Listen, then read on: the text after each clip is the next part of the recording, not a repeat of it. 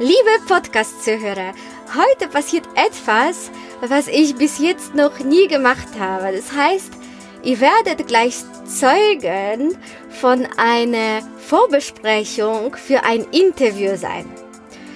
Eine Vorbesprechung für ein Interview mit Tobias Beck. Da Tobias Beck, ein, für die, die ihn noch aus irgendeinem für mich unerklärbaren Grund nicht kennen, ist einer der Deutschland größten Speaker. Er spricht in Hallen von Tausenden von Menschen. Aber er erzählt das alles sowieso in einem Interview, was in ein paar Wochen dann hier in meinem Podcast zu hören sein wird. Heute aber lasse ich euch teil haben an unsere Vorbesprechung, die wir im Zug aufgenommen haben. Deswegen im Zug, um einfach Zeit zu nutzen. Wir haben uns im Zug getroffen, um dann zusammen zum Volker Peach zu fahren, der ja meinen Podcast betreut und der auch bei Gelegenheit ein Interview mit Tobi für Antenne Mainz aufgenommen hat, was in ein paar Wochen kommt. Und als wir im, uns im Zug getroffen haben, haben wir die Zeit genutzt, um ja, das Interview vorzubereiten. Und dann habe ich von Tobi äh, ein paar Geschichten rauskitzeln wollen, über die wir dann im Podcast sprechen können. Und, und du kannst bei der Vorbesprechung live mit dabei sein. Welcome. Witamy. Witajcie. Добро пожаловать. Welcome. Sveiki atvykę. 欢迎 Tere tulemast. Deutschland und andere Länder mit Anna Lasonczek. Der erste und einzige Podcast in Deutschland, Österreich und der Schweiz, der sich mit interkultureller Kommunikation beschäftigt, spannende Impulse über fremde Länder liefert, entfernte Kulturen näher bringt und erfolgreiche Menschen mit internationaler Erfahrung interviewt. Tobi, also, Wir sitzen im wir IC. sitzen im ICE, wir nutzen die Zeit, beschäftigen Leben, so wie, ja, so wie das ist. Also meine, meine worüber wir gleich sprechen werden. Meine Idee für den Podcast ist, die Menschen zu inspirieren über fremde Kulturen. Hm, gibt viele. gibt viele. Ich will, dass es den Menschen helfen, Horizonte zu erweitern, damit die wissen, dass das, wie wir in Deutschland leben, ist nur eine Art und Weise, in Deutschland zu ja, du hast ja eine interkulturelle Ehe. Das stimmt. Inter- Sehr. Und mi- misch, misch interkulturelle Kinder vor allem. Ja, wie, wie kommt's? Naja, die, die sind ja. Ja. halb lettisch, halb deutsch. Das heißt, deine Frau dann teilweise, äh, merkst du schon, dass die dann so, so einige Sittenbräuche Ja, zu total. Und die Kinder übernehmen das natürlich. Ne? Und Lettland ist ja jetzt so eine, so eine Okay. wirklich kleine Subkultur. Mhm. Ich sage immer, meine Frau ist aufgewachsen wie Mowgli. Was ist Mogli? Mowgli ist von, von Dschungelbuch das, das, äh, das Kind, was so isoliert aufgewachsen ist. Weil Lettland ja damals äh, unter, ähnlich wie Polen und Litauen und, und, und Estland, äh, damals unter der russischen Fuchtel stand. Und äh, sie ist dort ganz oben am Meer ge- aufgewachsen, in so einer, in so einer Idylle. Und äh, diese kulturellen Dinge, die kommen, die kommen natürlich immer wieder bei uns ans Tageslicht, ne, die sie aus Lettland mitgebracht hat. Okay, das ist cool. Darüber dann, okay, dann frage ich dich dann mehr dann im, im Podcast dazu. Also Ritter schreibe ich mir schon auf. ähm, du warst ja in, äh, als Schüleraustausch oder Studentenaustausch? Äh, genau, als Schül im Schüleraustausch war ich erstmal in den USA. Das war so der Klassiker. Ne? USA. Naja, Ich glaube, nicht für jeden. Also für viele. für viele, ja. Spannend ist so im Nachgang, ich glaube, dass ich durch die, ähm, durch meine Reisen und vor allem auch durch 20 Jahre Flugbegleiter sein, wo ich durch die Lufthansa jeden, alle drei Tage in eine neue Kultur reingeworfen worden bin, bin ich halt irgendwann zum Chamäleon geworden. Und das hilft mir unglaublich heute auch im Corporate-Kontext, wenn ich als Speaker in neue Unternehmen reinkomme. Ich kann mich halt einfach blitzschnell anpassen, ohne Ja. meine Persönlichkeit zu verlieren. Das heißt, ich habe meinen Horizont erweitert, gleichzeitig aber nicht anderen Menschen meinen Horizont übergepresst. Und das ist ja das, was viele Deutsche machen. Ja. die jetzt irgendwo in Urlaub fahren. Nicht Ja, alle, aber viele. Cluburlaub, schön im Zaun, Ja, damit ja, ja. gar nichts von der Kultur Ja, ja, bekommen. genau. So in, in Club Med, in, Club in, in, ja. in, Was ich übrigens auch mal sehr schön finde, ich weil- auch, ja. weil du dich um nichts kümmern musst. Aber ich, hab- bin raus. Ich, ich habe es nicht ausgehalten. Ich habe eine ganz interessante Geschichte. Da war ich so, das ist gar nicht so lange her, da war ich Mitte 20 und bei Lufthansa gibt es so Standby-Lines und da fliegst du halt, du weißt nicht, wo du hinfliegst und du hast eine Stunde Zeit, um dann in diesem kenn das. Flugzeug zu sein. Und es war August und ich habe damals schon mein Business aufgebaut und ich war richtig dabei zu arbeiten und dann bekam ich diesen Anruf Als Trainer. als Trainer, genau, und habe mir meine ersten Kunden aufgebaut. Ich glaube, ich war damals bei Vapiano oder irgendwo. Und ich war allerdings am Flughafen Frankfurt auf Abruf. Das war im August. Und dann kam dieser Anruf, Anruf sie fliegen jetzt nach ähm, Kalkutta in Indien. Und was spannend für mich ist, normalerweise hast du ja so einen kleinen Transformationszeitraum, um dich leicht an die Kultur anzupassen. Lufthansa macht das ganz clever. Du gibt, da gibt es zum Beispiel so ein Briefing, dann sitzt die Crew zusammen und dann sagt der Purser Dinge, die halt bei der interkulturellen Kommunikation wichtig sind. Zum Beispiel, dass du einem Inder ein Glas Wasser anbietest und dich nicht wunderst, wenn er nur nippt. Ähm, dass die immer ganz kochend heißes Wasser trinken und du dich wunderst, wie können die das überhaupt Ja. anhalten. Und dass sie dann nicht so dieses Please sagen, sondern sofort Genau, so gar nicht. Bring me das. Genau, gimme, Ne, gimme. Die sagen immer, gimme, gimme that. äh, Da, da habe ich auch mich neulich mit jemandem unterhalten, der auch, äh, genau, also sie ist eine Flugbegleiterin und sie meinte, auch wenn die das weiß, sie arbeitet für Swiss Airlines, auch wenn sie das weiß, dass die das einfach nur so, give me water or bring, Mhm. dass sie trotzdem äh, nicht, Ja. so ganz gutes Gefühl hat. Ja, ist das für uns das- natürlich schwierig. Ne? Dass sie theoretisch weiß, dass die andere Kultur, ähm, dass sie das nicht böse meinen, Genau. aber, aber also ihr, ihr Kopf versteht, aber das Herz fühlt sich trotzdem so. Ja, weil es halt, weil's halt unsere unangenehm ist. Kultur ist. Ne? Hallo. Ticketkontrolle mit Sie. Das ist ja schon Tag mit dir. Hi. Hallo.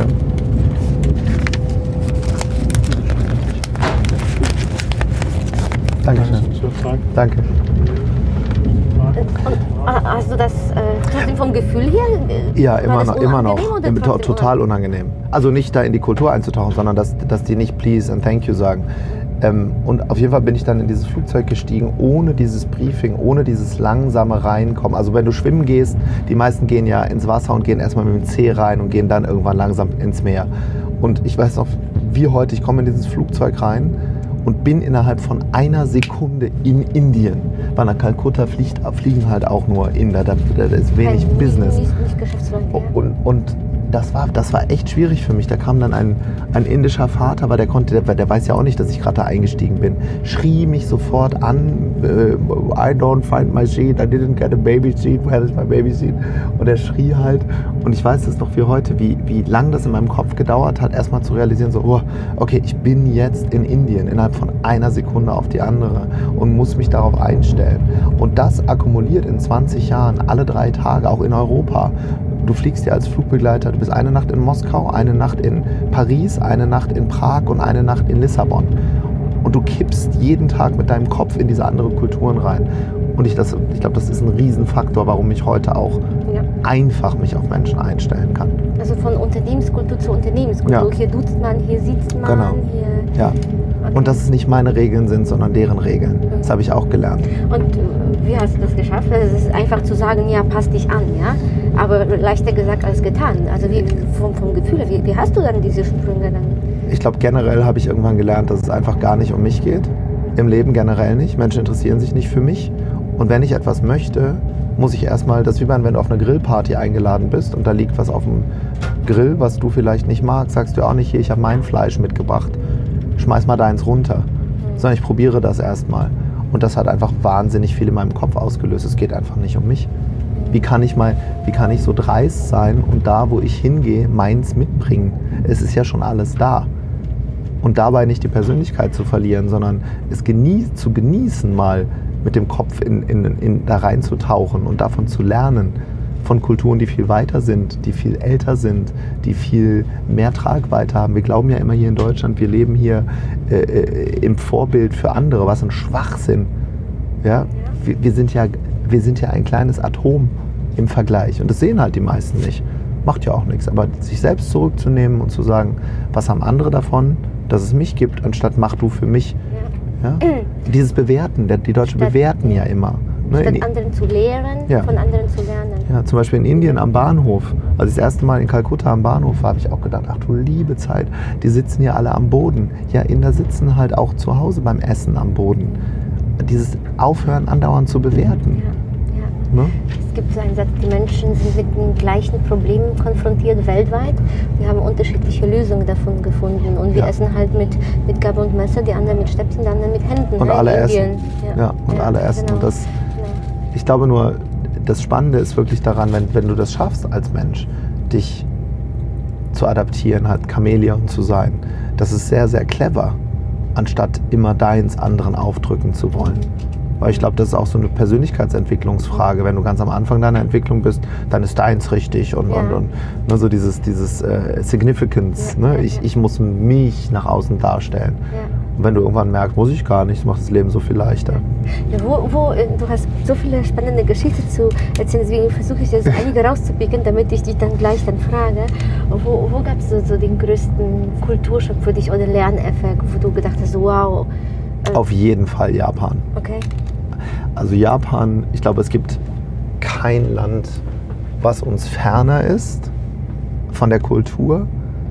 Wobei ich sagen muss, dass es gibt, ähm, eine Sache muss ich revidieren, es gibt bei der, komme ich wieder zur Lufthansa zurück, es gibt ja, wenn die Flugbegleiter ausgebildet werden, gibt es glaube ich auch neun Tage interkulturelle Kommunikation. Und damals, ich habe ja 1997 Da- Die, angefangen. die Trainings würde ich gerne machen. Ja, das glaube ich, die wird sie bestimmt auch gut machen. Ähm, und damals gab es von diesen neun Tagen fünf Tage alle Kulturen Mhm. und dann vier Tage nur USA. Ah, kulturspezifisch. Mhm. Und das fand ich ganz spannend. Also in, im, wir hatten damals so ein Handout, das hieß They look like us, but they aren't. Die Amerikaner. Und ich war ja auch lange mit einer Amerikanerin zusammen, viele Jahre. Und wie viel Kultur mit Menschen, die genauso aussehen wie wir oder ähnlich auch komplett gegeneinander rasseln kann, das finde ich auch spannend. Und da, bei den Amerikanern kommt das halt viel langsamer durch, ne, wo du dann irgendwann so denkst, what, really? Ja, und, und weil wir, wir, wir können kommunizieren, wir haben einen ähnlichen kulturellen Background, wir sind aber Ja. total verschieden. Bei den Japanern erwarten wir, dass es anders ist. Genau, das ist so in your face, ab Sekunde ist diese 1. Ähnlichkeitsfalle, Ja. dass wir, aha. Ja, in Japan haut es dir halt einfach ab Minute 1 einfach alles um die Ohren, was du jemals geglaubt hast vom Leben. Ne? Mhm. Ja. Okay, dann, dann äh, in den USA, dann was, was, was war sowas? Also, In den USA fand ich zum Beispiel spannend, dass äh, allein in der Beziehung, ich habe irgendwann dann einen Anruf bekommen von der besten Freundin meiner Ex-Freundin, die dann gesagt hat, ja, ihr seid jetzt so und so lange zusammen und jetzt müsstest du ja irgendwann mal die magische Frage stellen, aber ich will dir nur sagen, bevor du fragst, ob sie dich heiratet, uh, you know that in the US the size of your love is measured by the size of a diamond. Und das Oh, ist für oh. uns im Kulturkreis ja eher fern. Also wir geben ja auch einen Verlobungsring. Es hat bei uns ja aber eher kulturell die Bedeutung eines Zeichens. Eines Zeichens, wir gehören zusammen. Und ich weiß noch ganz genau, sie kam dann irgendwann nach Deutschland und dann habe ich sie darauf angesprochen und habe gesagt, wir hatten damals so ein Projekt, auch wo wir öfter hingeflogen sind, in Brasilien zu helfen und Straßenkindern zu helfen. Und da habe ich gesagt, pass auf. Und sie hatte dann im Telefonat noch gesagt, also die Freundin, ähm, so ungefähr das zehnfache Monatseinkommen wird erwartet. mhm. Und dann habe ich, damals war ich im Vertrieb, ne, ich habe MLM gemacht, auch sehr gut verdient. Dann habe ich mir so gedacht, also ein Ring für 100.000 Euro, das finde ich schon echt übertrieben. Und dann habe ich damals zu meiner Freundin gesagt, wie wäre es denn, wenn wir das Geld nehmen, in Brasilien einkaufen gehen und wir bauen einfach noch einen Anbau an das Haus oder bauen denen eine Bäckerei. Und dann bin ich gegen eine Wand gelaufen, die ich nie gedacht hätte. Und sie hat dann gesagt, for me that's okay, but I can't do that with my friends. Und dann habe ich gemerkt, wie stark dieser kulturelle Druck für sie war, dass wenn sie nicht mit diesem Ring kommt, dass sie dann sozial aus so einer Gruppe isoliert wird.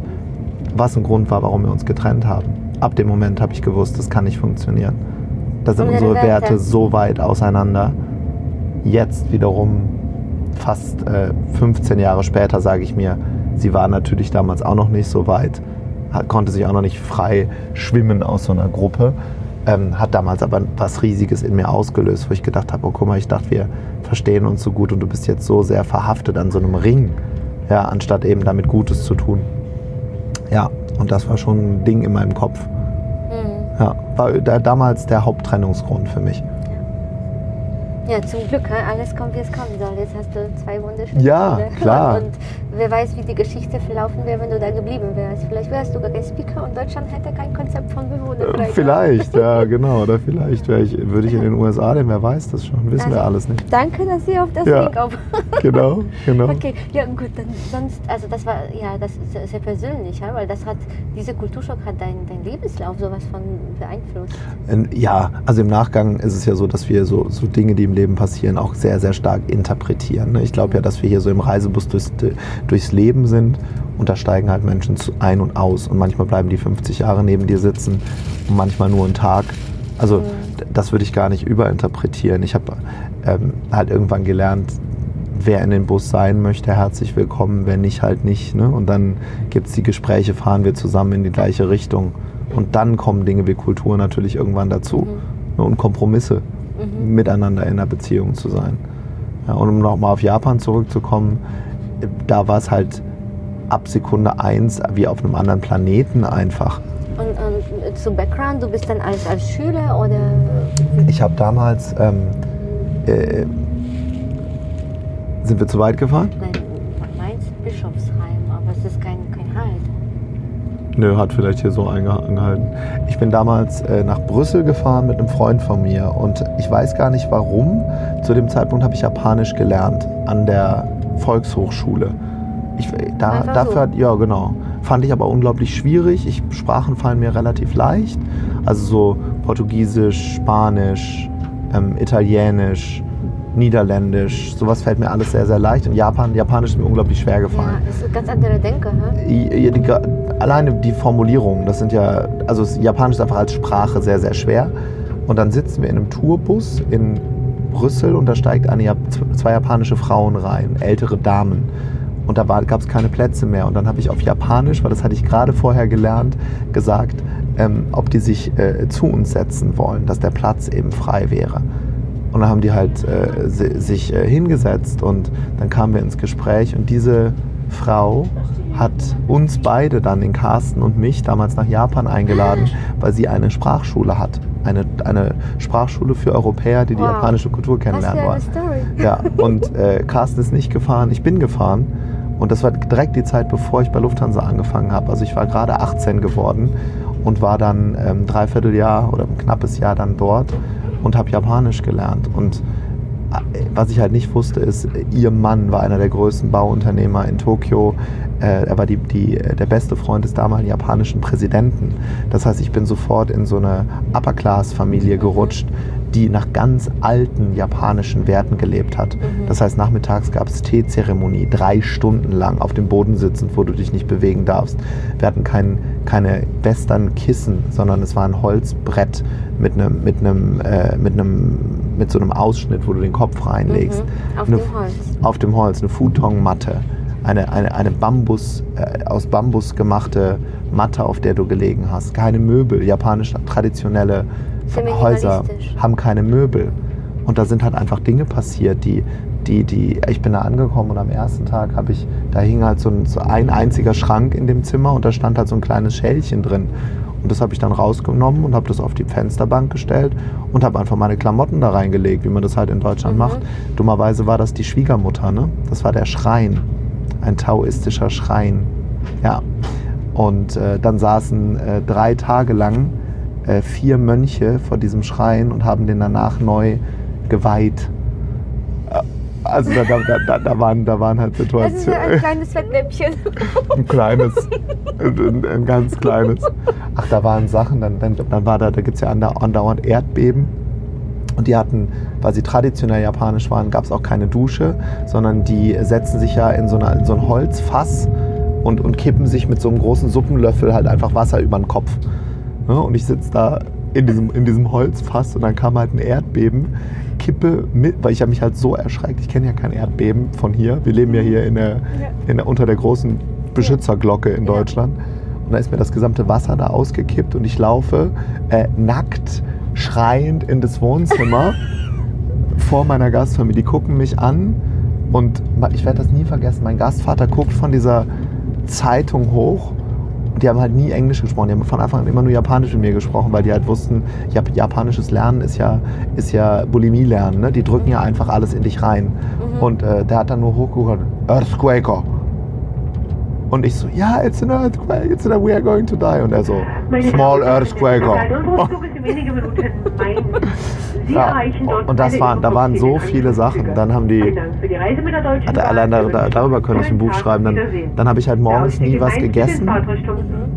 Und dann haben die gefragt, warum ich denn nichts esse. Und ich mochte halt keinen Fisch morgens und Reis und Miso-Suppe. Und dann haben, haben die gesagt, was magst du denn?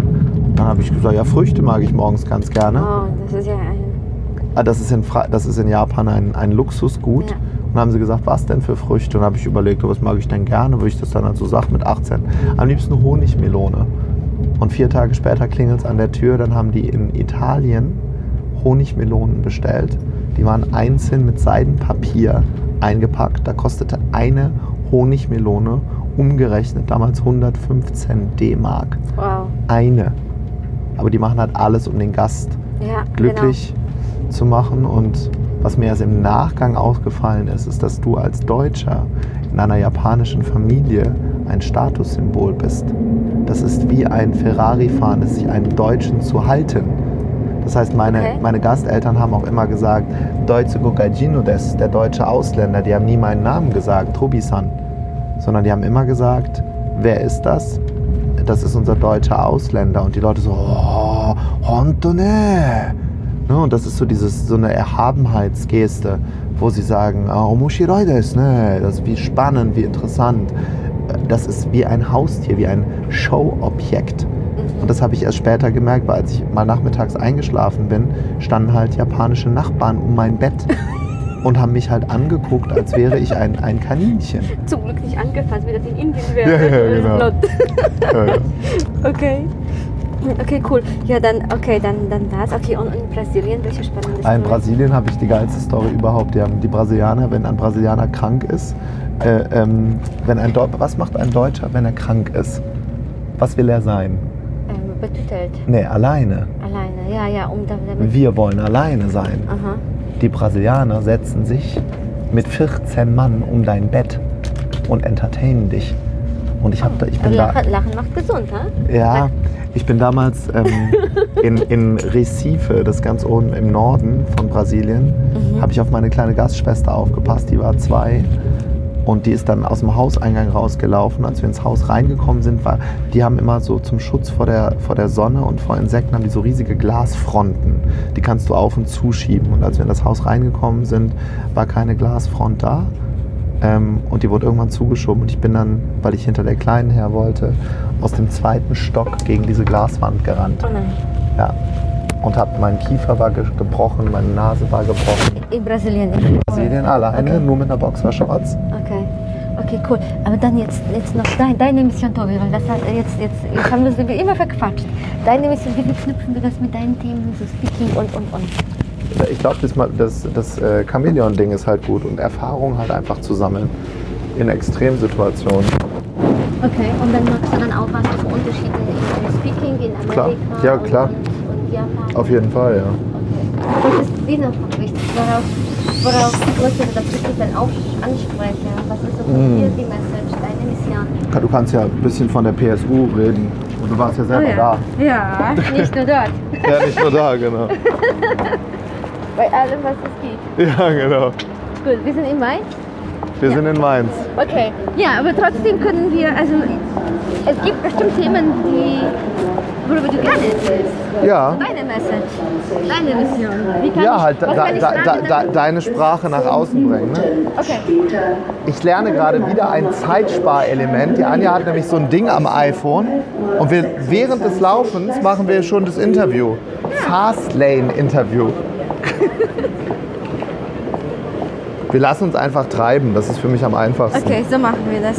Ja. Und trotzdem, wenn es etwas gibt, wo du, wo du sagst, das, das willst du auf jeden Fall nach außen bringen, die Message, dann unterstütze ich Ja, du kennst ja so meine Messages, ne? Halt Ja. dein, dein Leben leben. Das sind so viele tolle Sachen und am liebsten. Warte mal, wo.